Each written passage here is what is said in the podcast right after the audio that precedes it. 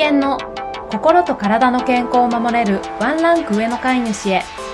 ラボドッグドッグケアリスト遠藤恵子です。この番組では愛犬のおうちケアを当たり前にというラボドッグの理念のもと犬たちのおうちケアをしてくださる飼い主様が少しでも増えるようお手入れのポイントやヒントなどについてゆるりと配信しております。ぜひ家事の合間などでお耳だけ貸していただけたら嬉しいです。こんにちは、ドッグケアリストけいこです。あれ？今日はなんだか雰囲気が、と思っていただけましたでしょうか？はい。えっ、ー、と、本当は50回目の節目でと思っていたタイトルコールなんですけれども、今回から少し変えてみました。タイトルコール、煩わしいからいらないよという意見もあるかもしれないんですけれども、すいません。ちょっとお付き合いいただけたら幸いです。で、ラボドッグの理念なんですが、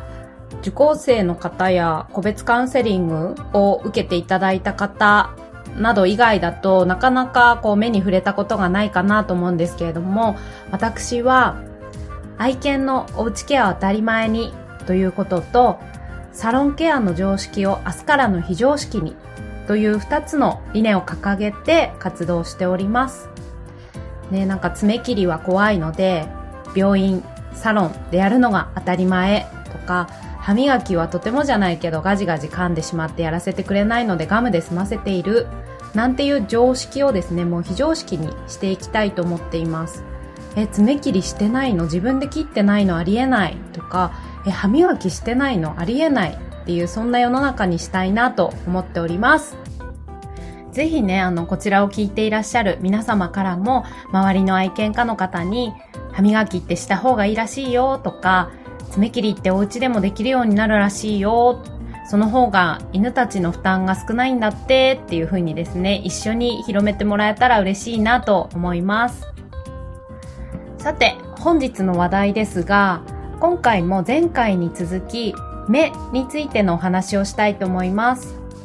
前回、左目を負傷してしまって専門医を受診して、コンタクトレンズをつけて帰ってきたというお話をしたんですが、まだ聞いてないよという方はあの概要欄にリンクを貼っておきますので、ぜひそちらから聞いてみてください。それで今回は、その後、細菌感染などしていないか確認するために、2度目の受診をちょっと前にしてきたんですけれども、ケルトの怪我の新たな原因が判明したんです。それは何かと言いますと、ズバリ、目の乾燥でした。で、今回は、もともと5年前に見てもらった院長先生に受診したんですけれども、一通りケルトの目を見た後に、これってなんで怪我したんだっけ？って言われたんですね。で、前回お話ししたように、こうしてこうして、で、こうなって、おそらくこのヘアクリップに当たったと思うんですけど、ということでヘアクリップを見せたところ、うーん、これ？これに当たったの？これに当たったほどの傷でもないように見えるけどね、って。まあでもその時キャンと泣いたならそうなのかもね、というふうに言われまして、で、ところで目のマッサージはしているか？と言われたんですね。で、5年前に受診した時に、ケルトは眼瞼内反症というまぶたの形成不全がありますよというふうに診断されまして、なので涙がボロボロここぼれてしまうのでドライアイになりやすい乾燥しやすい。なので目のマッサージをよくするようにと言われていたんです。ところが、ここ最近、なんか目の状態も落ち着いていたのでサボってしまっていたんですけど、それが見事にバレまして、で、先生曰く、目がきちんと潤っていれば、これくらいの刺激はきっとどうってことなかったはずだよと。ただ、ケルト君は今目がとても乾燥していますと。で、その乾燥度合いっていうのもきちんとやっぱり検査で出てくるんですよね、専門医なので。眼球のこの部分がひどく乾燥しているとか、いろいろこう分かったんですけど、まあ、それで目が乾燥していたから少しの刺激だけど傷ついてしょぼしょぼしてしまったということを言われました。で、私もね、そっか、なるほどなぁとハッとしまして、今は毎日またね、あの、ホットマッサージを再開しました。昨年末から白内障が気になっていたので、まあ、夜に毎日点眼はしていたので、その時に手のひらで少し温めてマッサージをするというのは行っていたんですが、まあ、そんなものでは全く足りなかったようですね。ケルトの瞳は結構乾燥してしまっていたようです。なので今は小豆の力でだいたい5分から10分ぐらい温めてマッサージをしております。で実は私の3代目のシーズンの時も、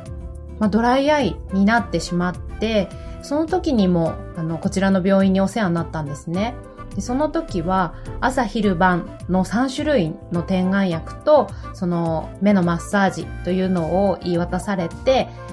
当時は父親が結構頑張って目のマッサージと点眼をやってくれていたんですがその回もあってまあ、13歳で亡くなってしまったんですけど、もう最後の最後まで結構瞳は白濁することもなく、うるうるでした。なので、ケルトもね、あの、これからまだまだ、20歳、25歳と長生きしてもらいたいなと思ってますので、目のケア、手を抜かずに頑張りたいなと思いました。ということで今回改めて学んだんですけれども、瞳も皮膚も一緒ですね。保湿が大事乾燥は大敵ということが分かりました。皮膚はね、外からのアプローチと中からのアプローチも大事なんですけれども、外からのアプローチとしては、何と言っても保湿が大事ということをお伝えしております。乾燥してしまうと皮膚のバリア機能が乱れてちょっとした刺激にも弱くなってしまったりしますよね。例えばね、冬場とか手とか顔とか唇とかご自身もそうだと思うんですけど、乾燥していると皮膚がピリピリしたり、痒くなったり、で石鹸で洗っただけでヒリヒリしたりっていう風に、潤っていればどうってことない刺激にも反応してしまうということがあると思います。瞳も同じということですね。今回もしかしたらヘアクリップではなくて髪の毛が角膜に擦れただけだったかもしれません。けど乾燥していたので、こうペリッと傷ついてしまったということかもしれないということが分かりましたので、ね、瞳の乾燥状態ってあんまりね、ワンちゃんたち目が乾燥するよって言わないと思うので気づいてあげにくいかもしれないんですけれども、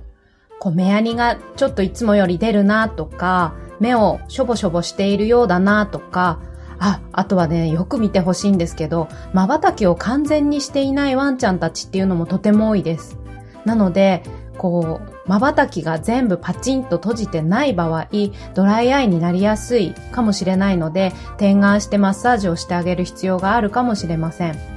あとはケルトもそうだったんですけど、ちょっとね、乾燥がひどくなってきた時に、涙焼け、目の周りがわーっと赤くなってしまったんですね。